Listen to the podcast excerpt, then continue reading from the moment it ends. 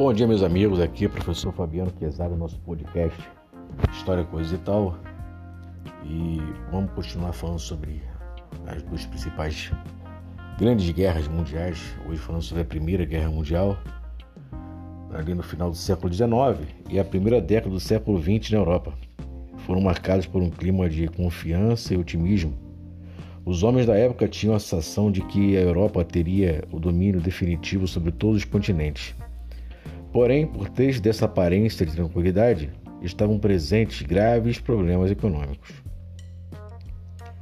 O mundo encontrava-se dividido e submisso às grandes potências europeias e aos Estados Unidos.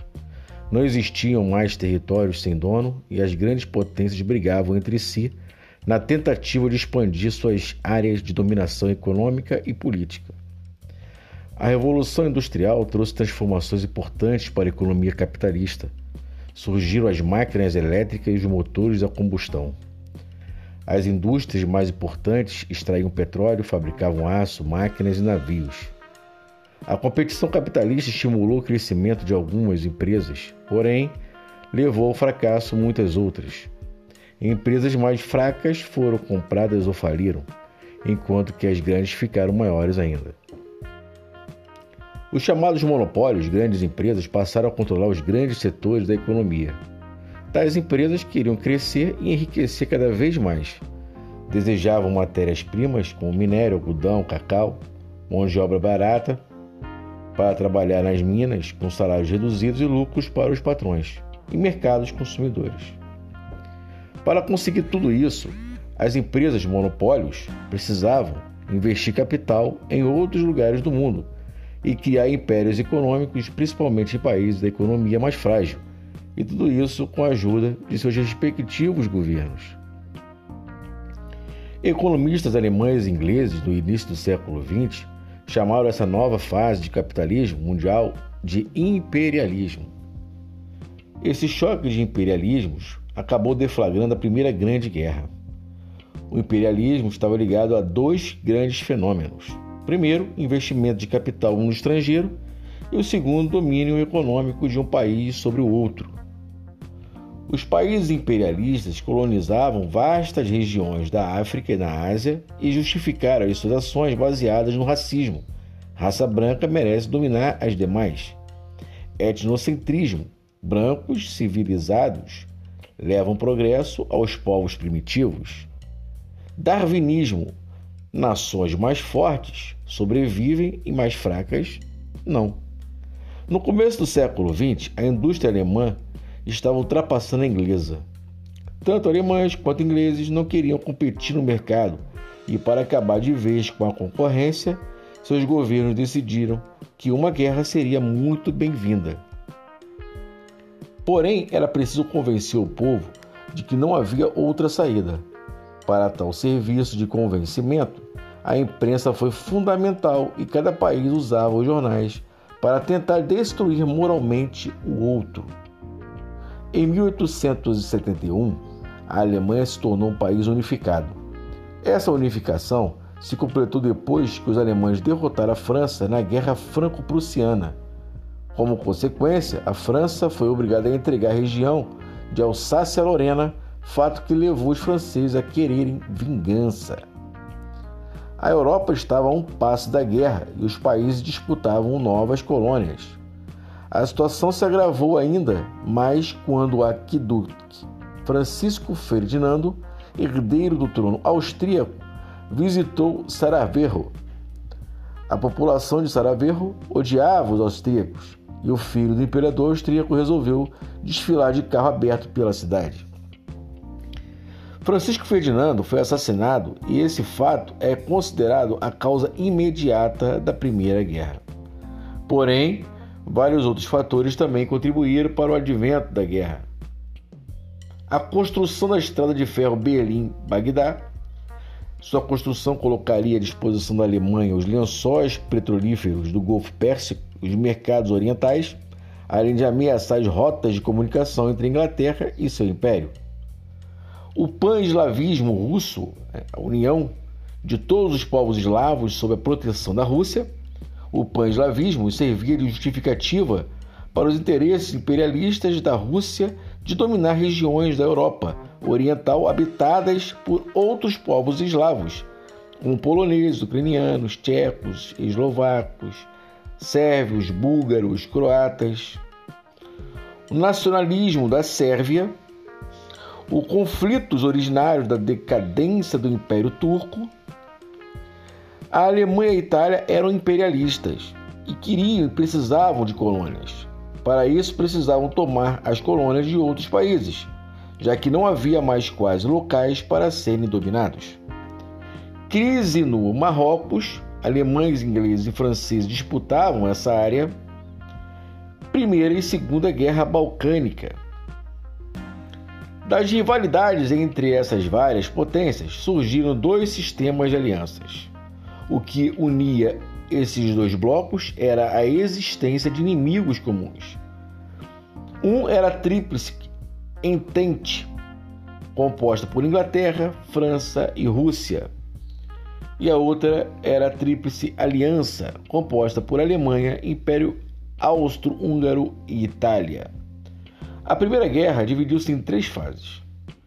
Primeiro, guerra de movimento, momentos iniciais do conflito, o jogo de alianças e as hostilidades arrastavam vários países para o conflito. Guerra de trincheiras consistia na construção de trincheiras pelos alemães em solo francês. Nesse momento foram introduzidas novas armas como as metralhadoras e os tanques. Ofensivas. Em 1915, Japão e Itália entraram na guerra Porém, o primeiro se retirou do conflito após tomar os territórios alemães na China e algumas colônias. Em 1916, houve duas grandes batalhas envolvendo franceses, ingleses e alemães. Batalha de Somme, 1 milhão e 100 mil mortos, e a Batalha de Verdun, com 600 mil mortos. Os Estados Unidos da América vendiam alimentos, combustível, produtos industriais e máquinas para a França e Inglaterra tudo pelo sistema de crediário. Compre agora e pague depois da guerra. Com o passar do tempo, a situação ficava pior. Destruição, fome, miséria, matanças. E os Estados Unidos da América começaram a temer que a França e a Inglaterra não pagassem pelas mercadorias compradas dos americanos. Os dois países deviam aos americanos quase 2 bilhões de dólares. Com essa mentalidade, os americanos começaram a fazer uma forte campanha a favor da entrada do país na guerra. Em março de 1917, os alemães afundaram alguns navios americanos que iam comerciar com a Inglaterra e no dia 6 de abril, o Congresso americano votava favoravelmente a declaração de guerra à Alemanha. Em 1917, várias propostas de paz foram lançadas por países e entidades neutras. O presidente dos Estados Unidos da América, Woodrow Wilson, em 1918, levou essas ideias ao Congresso no chamado Programa dos 14 Pontos. Em março de 1918, após a Revolução Socialista, o governo russo assinava a paz com a Alemanha e se retirava da guerra. Bulgária, o Império Turco e o Império Austro-Húngaro também seguiam o exemplo russo e se retiraram do conflito. Enquanto os países se retiravam aos poucos do conflito, o povo alemão se rebelava contra a guerra. Em 1918, a Alemanha foi transformada em república e o novo governo aceitou o armistício, dando por encerrado o conflito. Em 1919, iniciou-se a Conferência de Paris, no Palácio de Versalhes, onde seriam tomadas as decisões diplomáticas do pós-guerra os 27 países vencedores participaram da conferência. O Tratado de Versalhes colocou de lado o programa dos 14 pontos e os vencedores impuseram duras penalidades à Alemanha. A Alemanha perdeu suas colônias. Ficou proibida de ter forças armadas. Foi considerada culpada pela guerra. Teve que pagar uma indenização aos vencedores. Com tudo isso, a Alemanha perdeu muito dinheiro e mergulhou na maior crise econômica de sua história. Na Alemanha não havia mais imperador. Agora o país era uma república democrática e esse período foi chamado de República de Weimar. que durou até 1933, quando os nazistas tomaram o poder impondo o regime ditatorial. Até então, essa foi a pior guerra que o mundo conhecera. Foram 9 milhões de mortos e, além deles, 6 milhões de soldados voltaram mutilados. Além dessas, a guerra também trouxe outras sérias consequências. Famílias destruídas e crianças órfãs. Os Estados Unidos da América tornaram-se o país mais rico do mundo. O Império Austro-Húngaro se fragmentou. Surgimento de alguns países, como Iugoslávia, e desaparecimento de outros. O Império Turco, após 200 anos de decadência, se dividiu.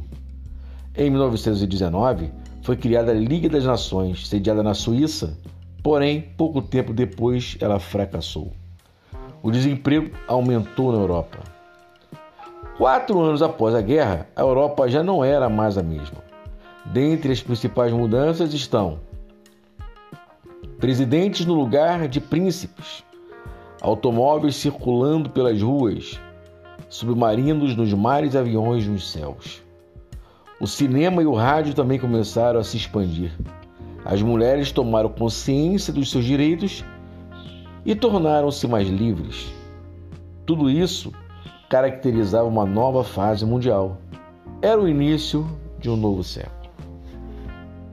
Por hoje é só. A próxima. E fique com Deus.